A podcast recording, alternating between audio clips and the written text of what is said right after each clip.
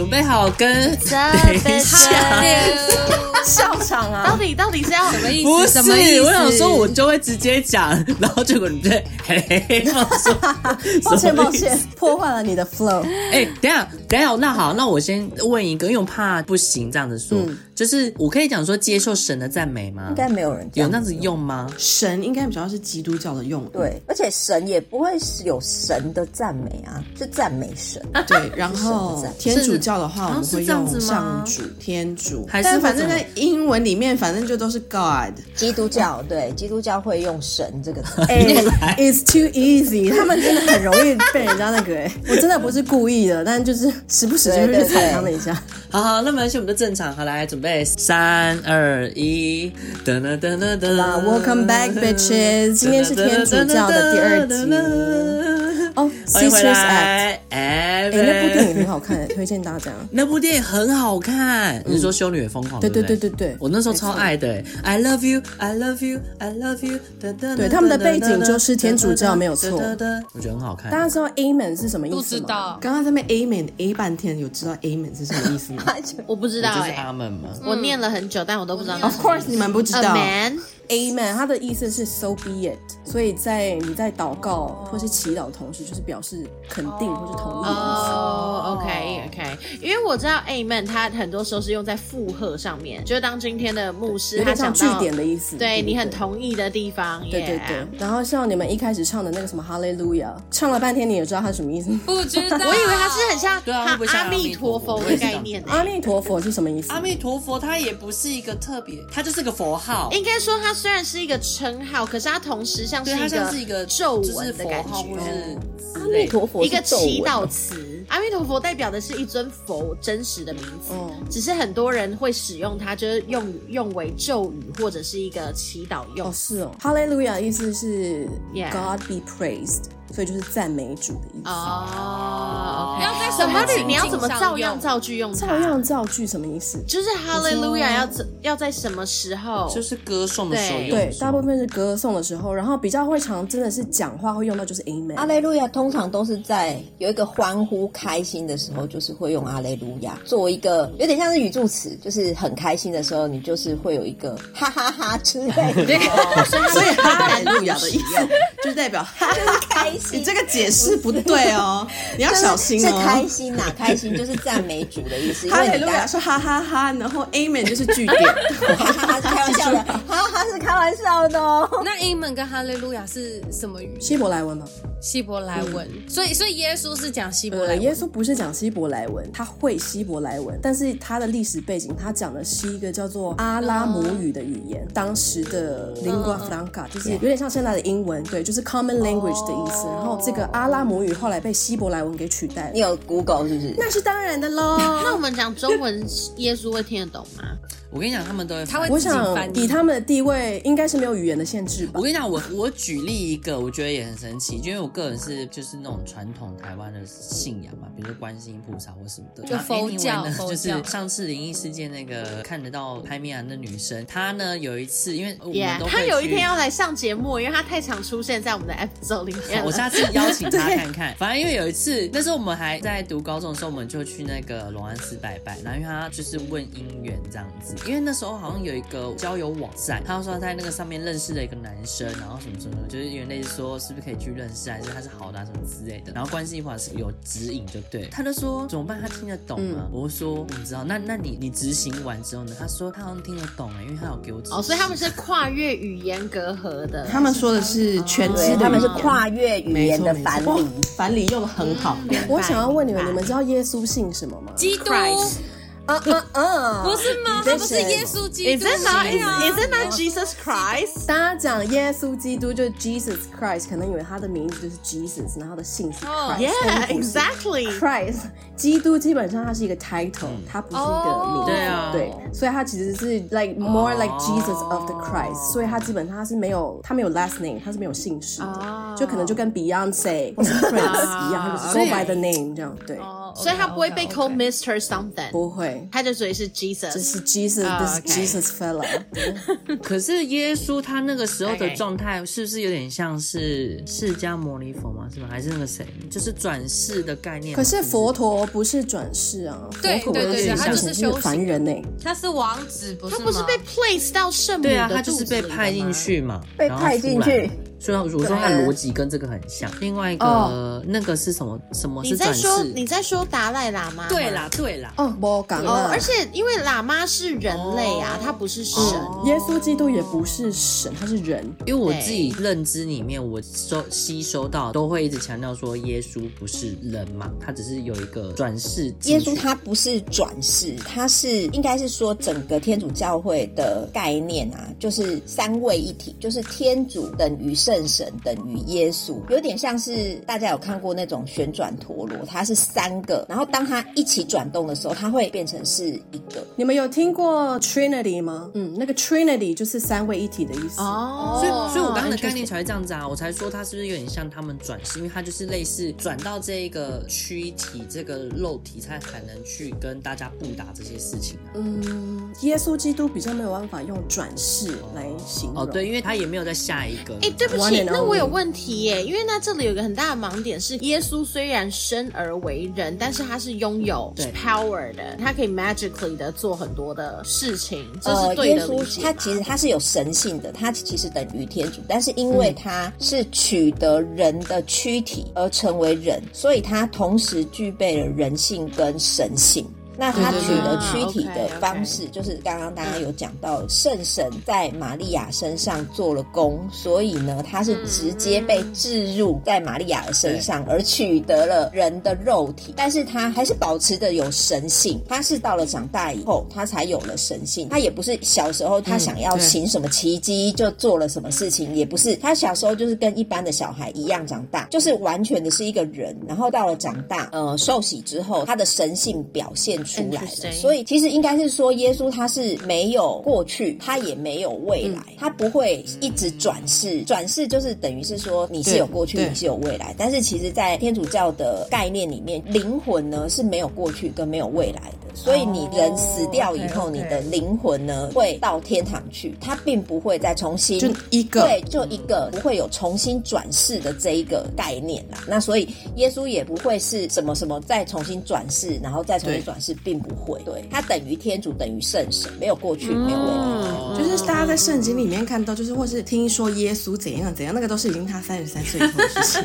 对对对对对，他三十三岁之前，他是成人了。对，他三十三岁之前就是一个普通的人，哦。曾经也是一个吸纳波，就是四十二岁的时候给你乱跑，可能也是有被爸妈打过，掉下来。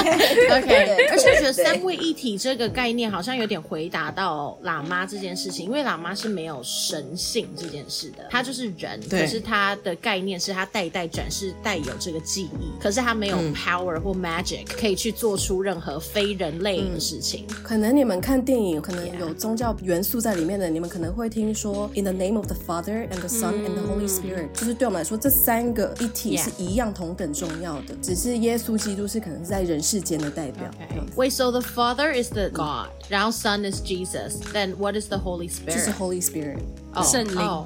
圣灵通常是基督教用语，哦。天主教会讲圣神，用语上的差别。OK OK，有一些我觉得是关于宗教的冷知识，想要提供给大家，因为我就是冷知识控。对，那首先第一个就是关于万圣节，就基本上我觉得万圣节就是一个资本主义节，所以大家也是过得很开心。它的节日跟这个流行其实是完全已经是两回事了。就是万圣节，它英文 Halloween 的意思，它其实是天主教会一个很重要的节日，叫诸圣节，就是 All Saints Day。它是十一月一号，然后万圣节它是十月三十一号，所以是我们诸圣节的前一天。那英文 Halloween 它其实也 win 就是呃像 Christmas Eve 那个前夕那个 Eve 的意思，所以它其实是万圣节的前一天。对然后真正的万圣节其实是十一月一号，然后那一天它认真的是一个教会的节日，就是像我现在在意大利的话，嗯、呃，因为我们就天主教国家嘛，所以十月一号是有放假的，它是国定假日。嗯嗯对，然后像这种鬼节的概念，其实它是。十一月二号，我们有一个认真的追思遗亡节，All Souls Day，就是前一天是 All Saints Day，嗯，第二天就是 All Souls Day。Souls 在英文里面就是有表示是呃灵魂或者是亡者的意思，所以十一月二号才是认真的是万灵节，就是鬼神的节。原来对，然后像这个节日，它基本上在呃可能在墨西哥比较被发扬光大一点，就是可能大家会有看过他们那个 Coco，对，脸上画骷髅头的妆啊，头上戴很多花，那个就是他们特别庆祝这个十一月二号万灵节，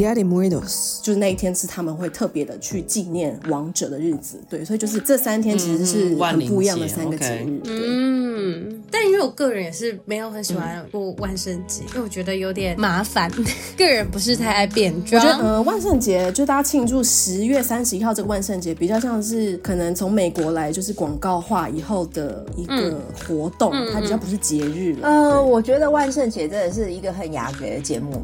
妈妈来，妈妈说万圣节，因为很爱很爱过万圣节啊，自己会觉得说万圣节就是第一个，我不了解它对于教育有何意义，它就是一个团康活动了。变装真的是很麻烦，我们家有三个小孩，我每次就想到要万圣节，我就觉得哦，又要来弄一次。那可是你不准备呢，那小孩就会觉得就是有点失落。我们家老大，我曾经手缝过一个大眼仔的衣服给他，然后就一次用三个小时。你说一直传承下去，就是一直每个人都要穿过一遍就好。然后大家好像对于国外的鬼节，大家都很不避讳，但是对于国内的中元节，大家在过中元节的时候就会 有一点点呃战战兢兢。大家比较怕东洋鬼，国外的鬼比较不可，可能就是西洋鬼跟东洋鬼的概念不对。因为我个人是，比如说像看恐怖片，只要是东方的，我基本上都不看。可是西方，就是因为太太靠近，对，我会觉得离我很近。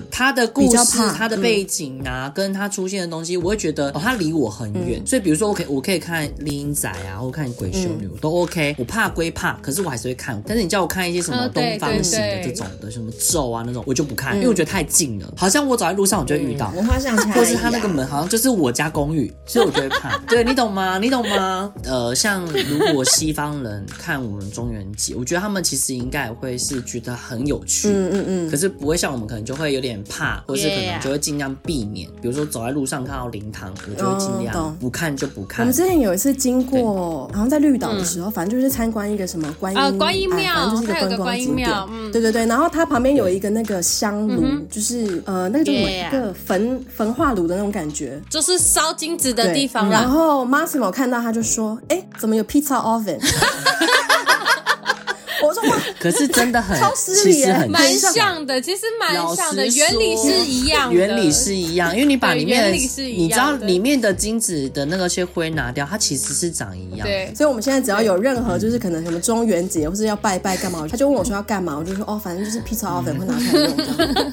就是十月三十一号真的是一个什么事都没有的日子，但是它就是一个资本主义，真的是一个商业节日啊。Yeah，还有什么节日是台湾有在过？除了万圣节、圣诞节之外，嗯，比较知名的好像是这两个，因为 Thanksgiving 复活节哦，复活节，可是台湾好像不太过，台湾没有过复活节。但我知道复活节要找蛋，因为怎么样，幼稚园都会带小朋友去找蛋。怎么那么忙啊，妈妈？妈妈已经要疯掉了，真的哎。然后那个蛋上面就会印很可爱的兔子的样子，彩绘啊，对对对对对，就是幼儿园什么节都要过，忙不忙？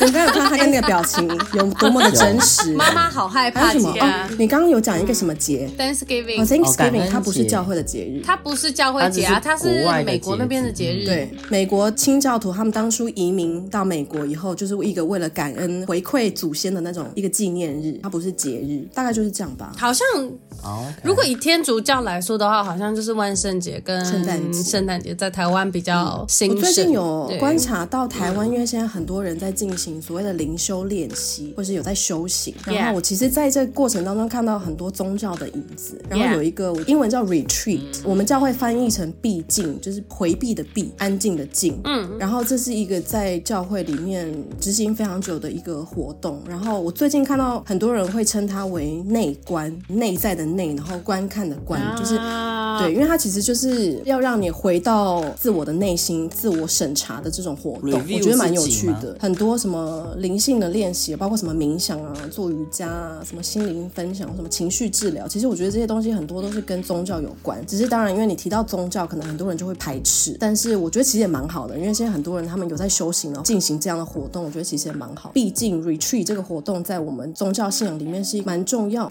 我不确定它是不是可以用活动，因为它只是你就是要自己一个人去完成它。灵修灵修活动了，对对对。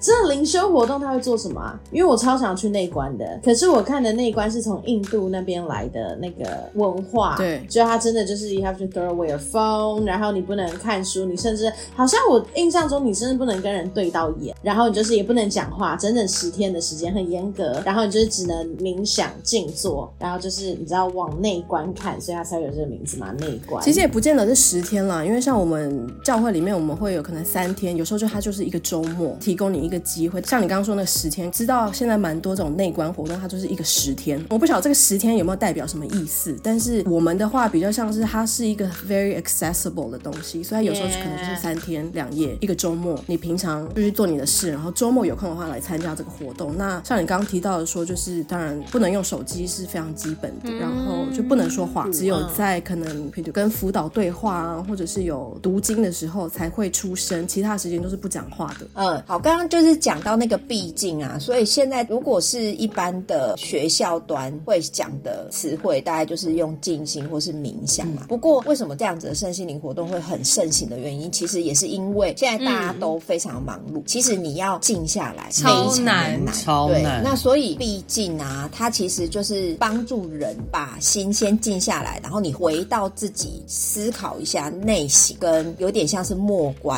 或是冥想，这些都可以帮助你重新再思考一下你人生的价值，然后或者是说你现在做的事情到底是为什么而做，你的初心是什么？我在教会里面当然就是为了，有时候有是有效率嘛，就是可能会有一天的毕竟，或者是一个周末的毕竟。那我自己的经验的话，我是觉得，如果你真的要认真的去进到那个毕竟里面的话，你差不多真的是要四天或五天，因为你一开始的时候你会静不下来，然后呢，你需要有一段时间的练习，练习如何静下来，练习如何让头脑里面跑进来的那种待办事项让它过去，然后不要一直去想说我接下来要做什么事，我什么事情还没做。那这光是这个练习，你就会练习很久，而且我会一直有幻听，我会一直有我的手机在响。那练习很久之后呢，你当你真的静下来以后，你就会觉得非常非常的累，嗯，然后呢，你就会很需要休息，你就会发现说，哎，你原来我慢下来之后，我最需要的是休息.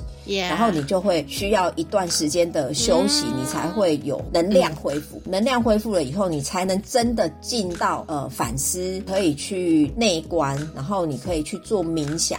所以大概是三三五天。那如果说你真的要到有一个结果的话，其实真的是三五天、十天，我是觉得是有需要的。但是如果因为现在的人实在是太忙了，就会有那种比较短的，可能是一天或两天。那他可能就是早上给你一个题目，让你自由活动，那不交谈，然后让你可以稍微去做一些自由的冥想，特别有意识的留下了一个时间，让你去想这些事情，在修复。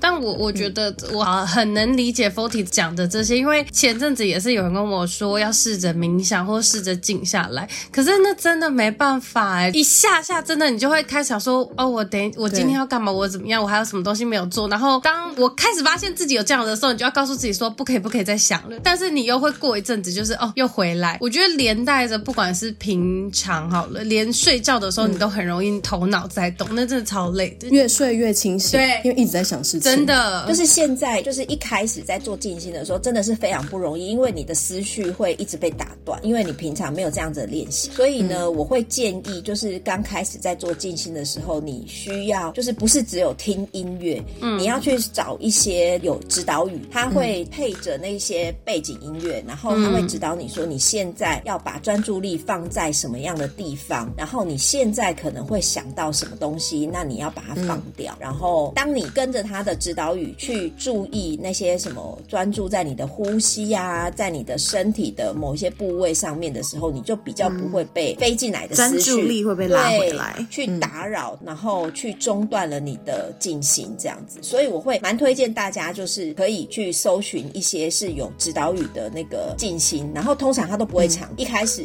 可能就是五到十分钟，或是甚至十五分钟这样子。那你就是稍微练习一下，可以搜寻一些 podcast。我会觉得就是做完，你可能第一个可能比较好睡，然后它也有那种早上起床要做，你做完可能会对于今天的思绪会比较清晰，我觉得是有帮助啦。对，嗯，我是蛮推荐的。什么 sound therapy 现在也是很流行，比如说练习静坐或是练习静心的时候，现在有很多那种那叫什么 sound healing，Google 就是一些什么有一个让你对对对，我之前也有看过说，就是如果你想要让你的工作状态是更好的话，因为我们现在工作每个人就是 to do list 超多，然后很多杂事，很多讯息要回。他如果你想要让你的工作状态是处于一个比较平静的状态的话，你可以在 YouTube 上搜寻一个什么什么波长，有一点像是颂钵之类的嘛，或者是五二八曹子什么，它会让你的整个你的 mindset，因为你听久了，你的脑筋就会跟着那个波长去流动，所以它就会让你思绪是维持在一个比较平静的状态。这样我觉得蛮神奇的，完全同意。因为我有一阵子的 YouTube search 也都是会写十五分钟 meditation 还是什么，我刚很想找那记录给大家，可是因为最近过年，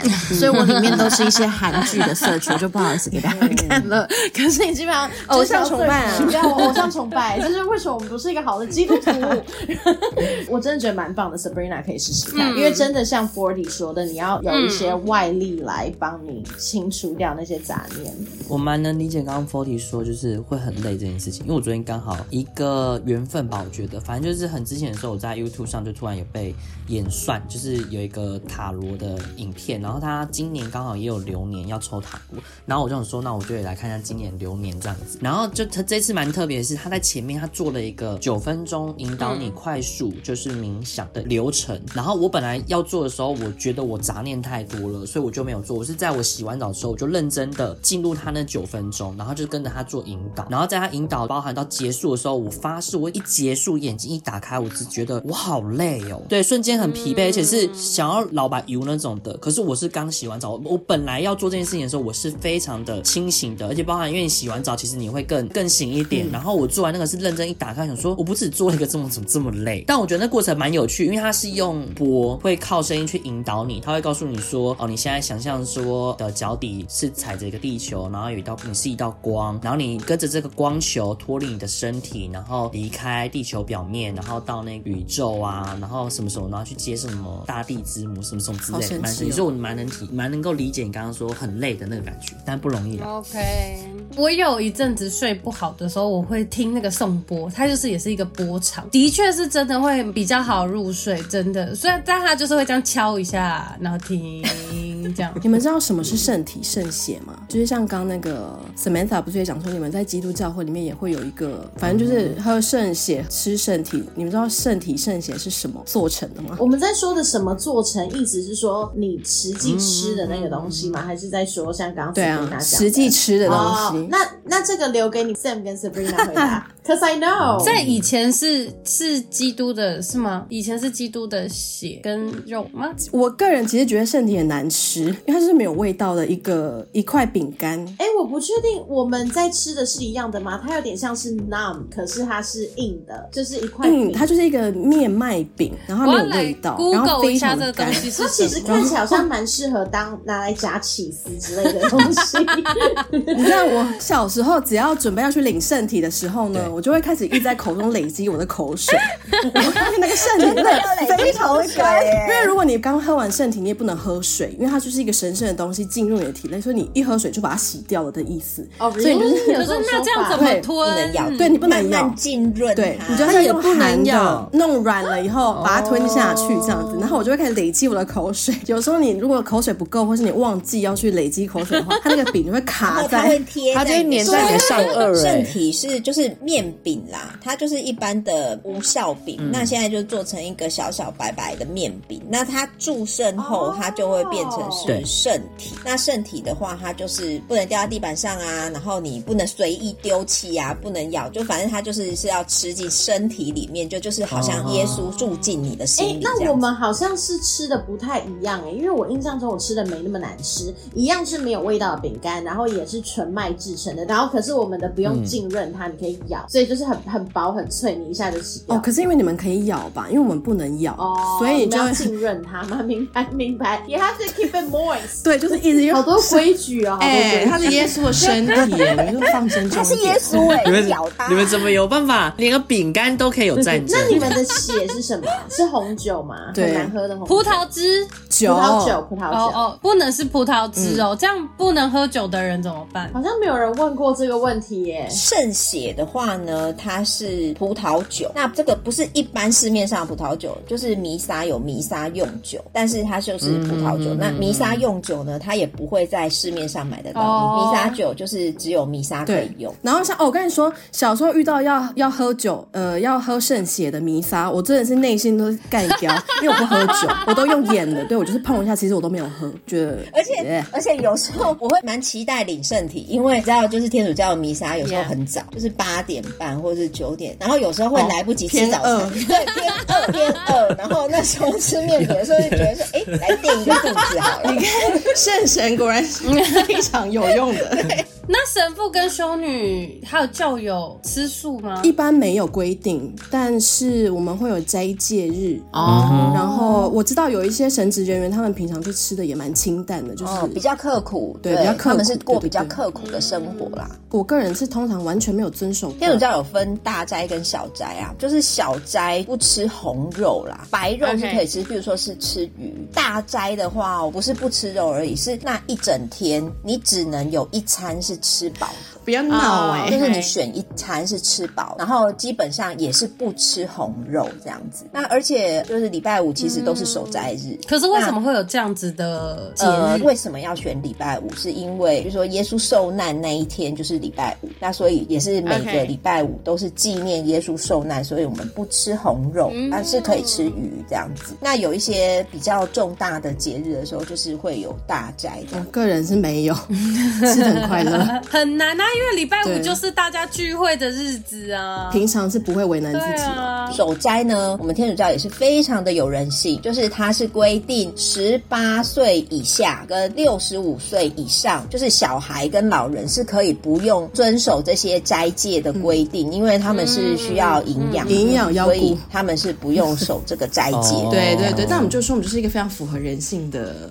真的的仪式，对，所以就你不做，真的也不会怎么样，只是他会建议你。干嘛说你们在说基督徒没有人性吗？要找广大的基督朋友，就是不守会不会怎么样？对，不会，然后那么容易下地狱的啦。对，不会怎么样，就是看个人自由。我跟你说，上天堂不容易，但下地狱也没有那么容易，所以让他不要紧张，太难了啦。然后，因为天主教徒，我们以前是不能拿香的，不能拜拜的。对对对。因为这就回到呃，比如说十诫里面讲的说，哦，你不能偶像崇拜偶像，对对对。但是因为天主教来到台湾以后，后来有在地化，所以是可以拿香，就是祭拜祖先这种是可以的。哦，真的啊？对，但如果你是要拜其他的神，那就是不行这样子。嗯，我们刚刚前面有聊到嘛，就是那个追思已亡节的时候，嗯、就是弥撒结束之后会有一段祭祖的仪式。那时候就是我们拿的那个香，就是一般庙里拜的那种现象，嗯、然后也会有那个香炉，哦、就是也是会有上三炷香，然后一鞠躬、二鞠躬，然后再鞠躬，哦、对。然后就插香炉，然后献花献果，这种这都是教会为了要在台湾的在地化做了一些礼仪上面的修正或改变。这样。Good to know, good to know。也会有可能，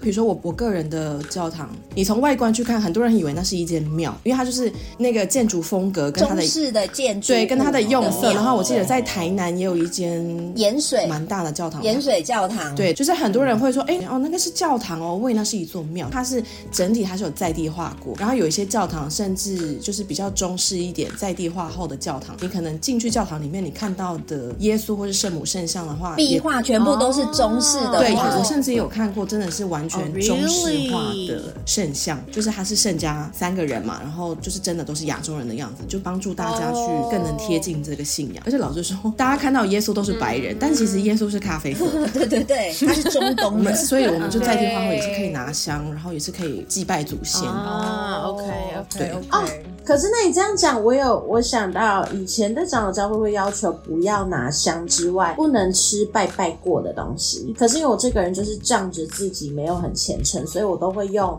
不能拿香逃掉中原普渡当借口，就是你就不用在那辛苦。可是食物回来之后，我都都还是会吃。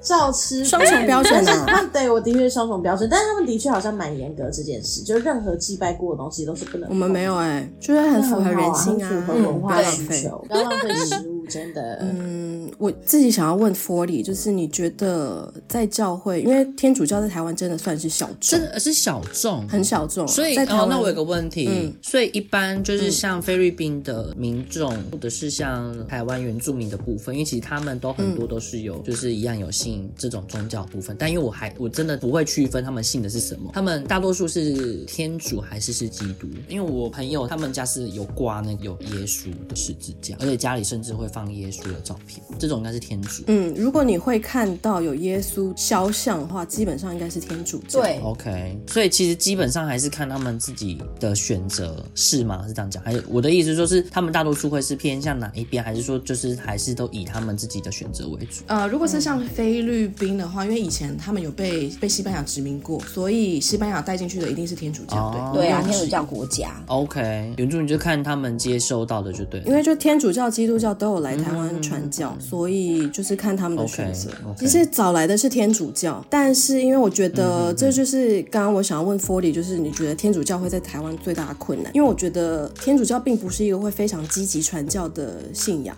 我觉得天主教感觉比较多是世传的。就是可能阿公阿妈、爸爸妈妈是教友的话，就会带着小孩去受洗。可是基督教很多是那种可能年轻人自像 Samantha 一样是自主受洗，就是可能朋友约他去。所以，因为像我们就是那种世世代代都是教友这样，然后我身边很多天主教的朋友也都是因为家人的关系，所以就是从小是跟着家里一起去受洗的这样子。基督教的话，他们真的是蛮会行销的，所以他们很多年轻族群会去 follow，对，所以他们在传教上其实也比较比较厉害。对，天主教就是低调，对，但蛮多艺人也都是。所以好比一起发光，他们就算是 基督教。要来聊。教会在台湾污名化的部分，是不是？所以，所以如果在台湾遇到比较大的困难，其实是因为规矩比较多，比较难入门。对啊，因为我觉得听起来应该会是这原因吧，就是他就是可能要遵守的东西比较多，所以可能会比较不是那么容易被人家、嗯、对，因为我们的规矩真的很多，而且天主教受洗就是它的门槛也高啊，所以真的是没办法这样随便受洗。好喽，好喽，所以呢，不是故意的，讲出来就有一点点口气不是很好。那你们两个在教会有遇到什么样子的自我挣扎，或者是在信教的过程中有什么样子的感受吗？小时候超讨厌的啊。因为我妈非常的虔诚，因为我们通常呃上教堂就是礼拜天嘛，一到五上课，然后礼拜天还要早起去上教堂，我觉得超不合理耶。而且根据圣经，礼拜天不是上帝的休息日吗那请问我们进教堂是在跟谁讲话？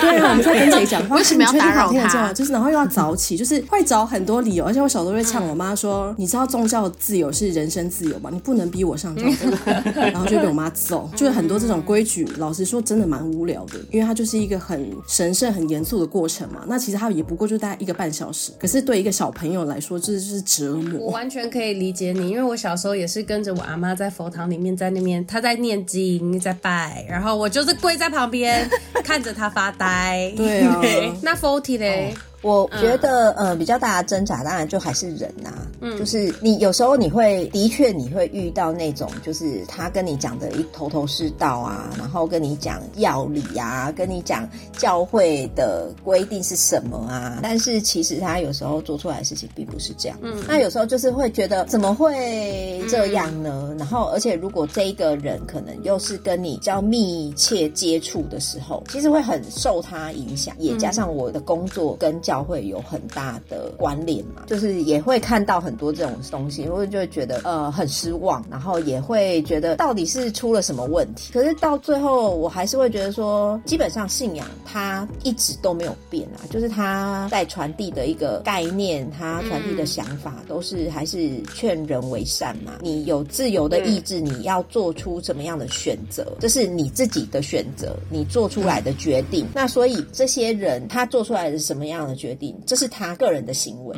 所以我觉得可能需要分开来看，这是需要练习。就是人是人，然后教会是教会，信仰是信仰。那他如何不要让别人的行为去影响到你信仰的核心思想？我觉得这不是很容易，但是这是一个蛮大的挑战。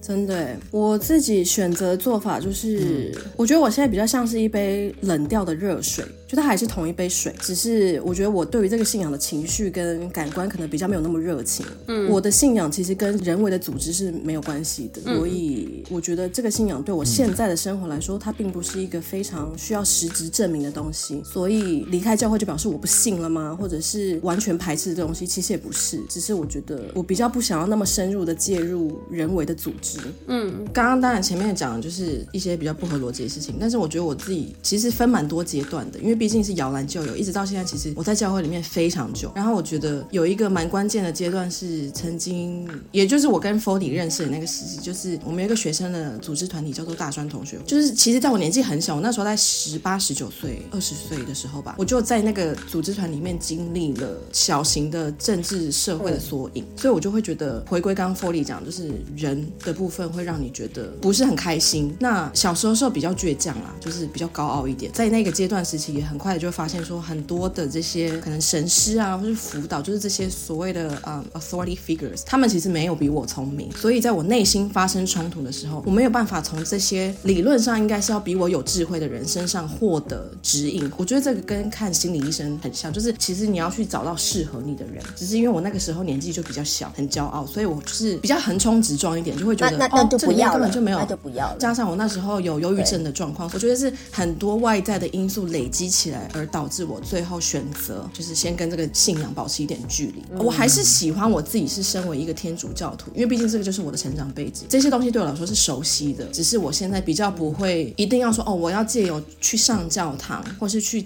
念一个很标准的经文，才能去达到那个比较灵性的连接。嗯，这是我自己。嗯，那你们觉得信仰的核心思想是什么？你是我们现在唯一一个还有在访纲上的人，我现在是要给你。对，我要拉回这一题我基本上是用一个出考题的方式，因为这一题实在是太难了。圣经这么厚一本，我想了很久，要让你回答。哈，其实其实蛮难用一言以蔽之的来告诉你教会核心的思想是什么。但是应该是渔夫特子就其实有提过的东西，就是我觉得，我觉得对我来说是同理心啦。可能各种宗教里面都会讲说要行善要积德，其实这些事情就算不是宗教的背景，是一个人都应该会选择要做的事情，就是 be kind。我觉得与其说是宗教，不如可以用更哲学的角度来看，就是同理心，让自己成为一个更良善的人，然后能够用同理去看待别人的，不管是苦难或者是别人的经历，嗯、那也许别人也会用同样的同理来看待你。我觉得很难哈，太难了是是？我还以为大家会问一个一些比较尖锐的问题，或是哎，我们讲同性恋吗？我们就想说那个那个内容，你知道，稍微稍显敏感。他们每次都会逃避那种，其实也不会啦。我觉得天主教会在这件事情上其实有越来越开放，包括可能现在的教宗 Francis 他也没有那么强硬的就说哦，同性恋就是不行，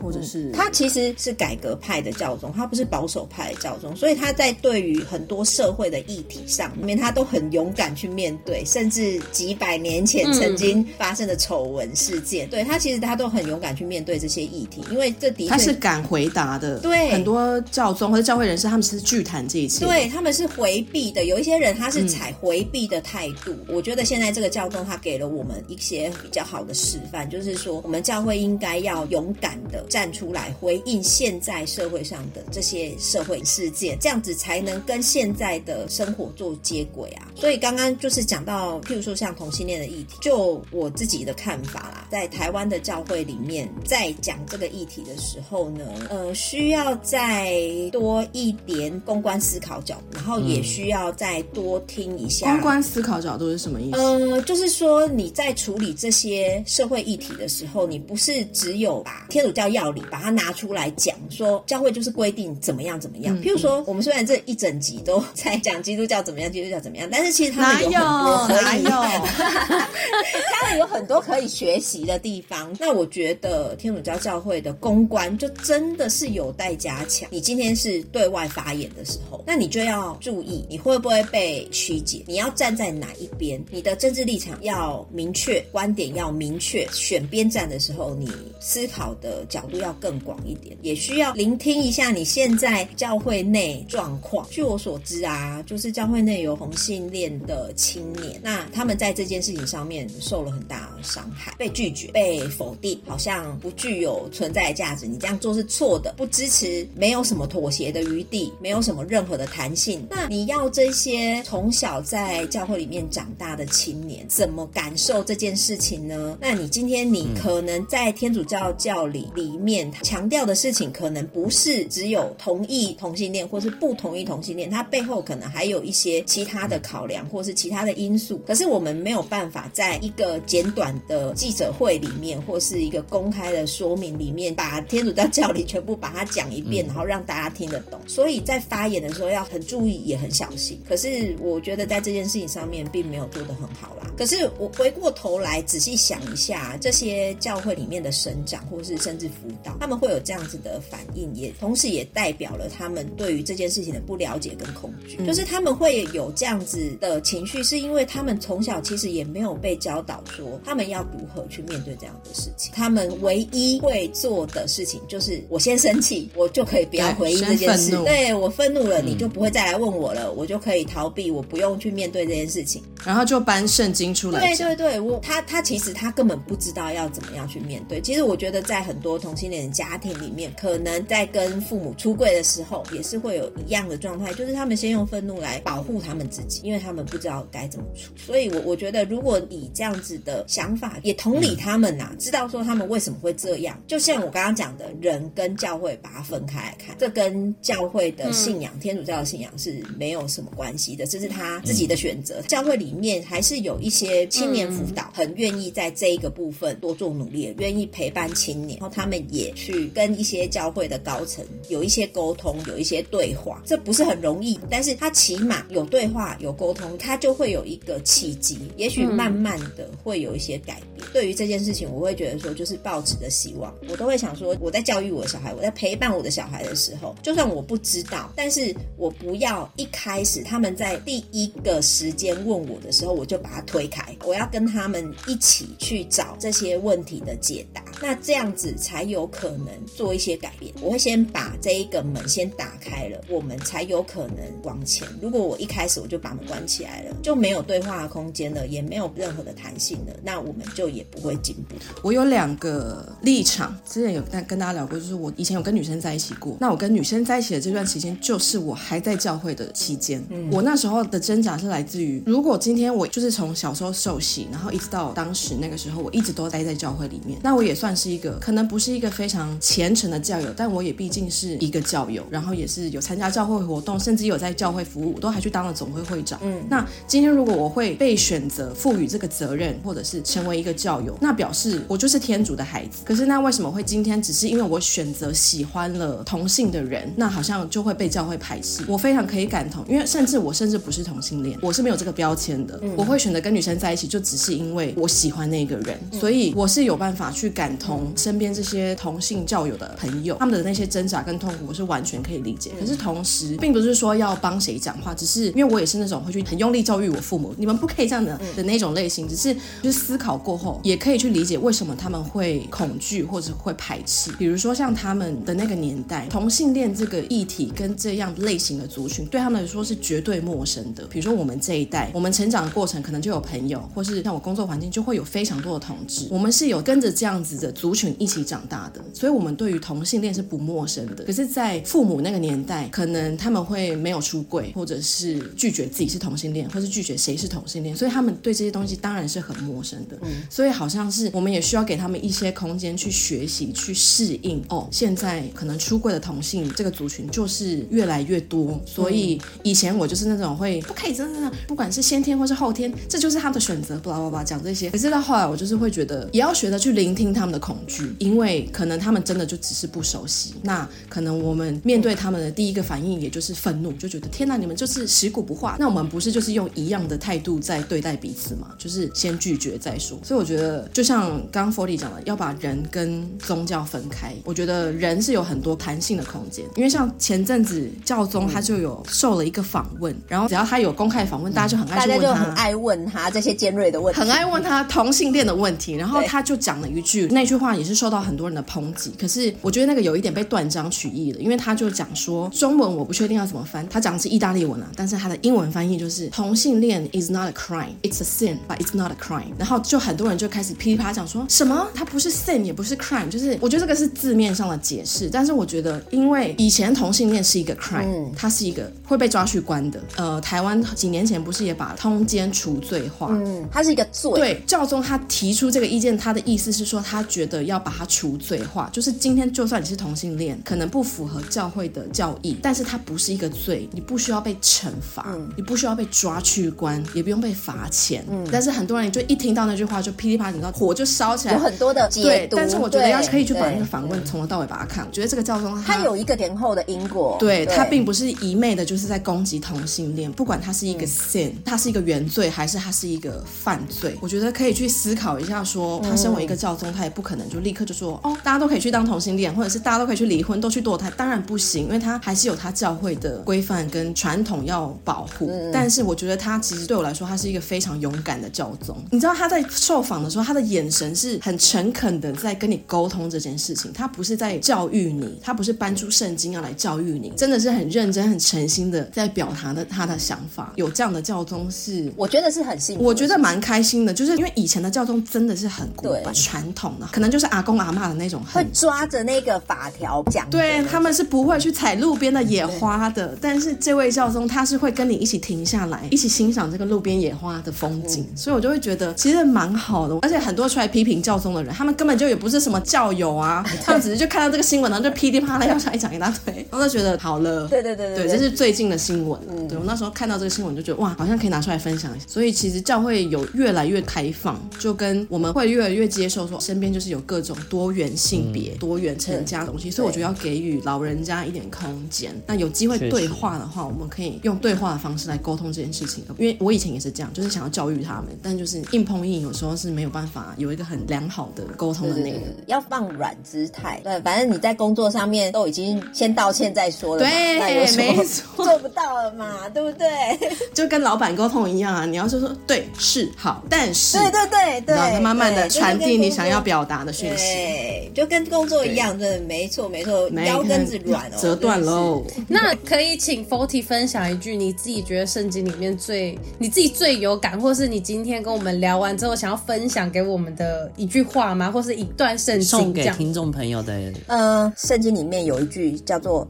机警如蛇，淳朴如鸽。呃，耶稣跟他的门徒们说，就是你要跟蛇一样，就是非常灵敏的感觉到身边或是这个社会或是你的生活上发生了什么事情。但是你在面对事情的时候，你必须要有一个纯洁的心，然后要用一个比较柔软的态度去面对你所面对的事情。那这个很难，可是它对我来说是一个非常好的提醒。我觉得以我现在的这个年纪。历啊，然后工作了这几年，人生过了这几年之后，就是现在比较不会做事情那么的强硬。当我很灵敏的观察身边的一些事情，嗯、每个人的特质，真的好像就也可以用一个比较柔软的心去同理看待这件事情，可以怎么样处理，或是怎么样让大家比较不受伤。那或者是说可以舍弃掉，或是放掉，让对方舒服，我也舒服。我觉得对我来说是一个很好的提醒。我也许大家也可以试试看。我真的觉得这这真的是超难，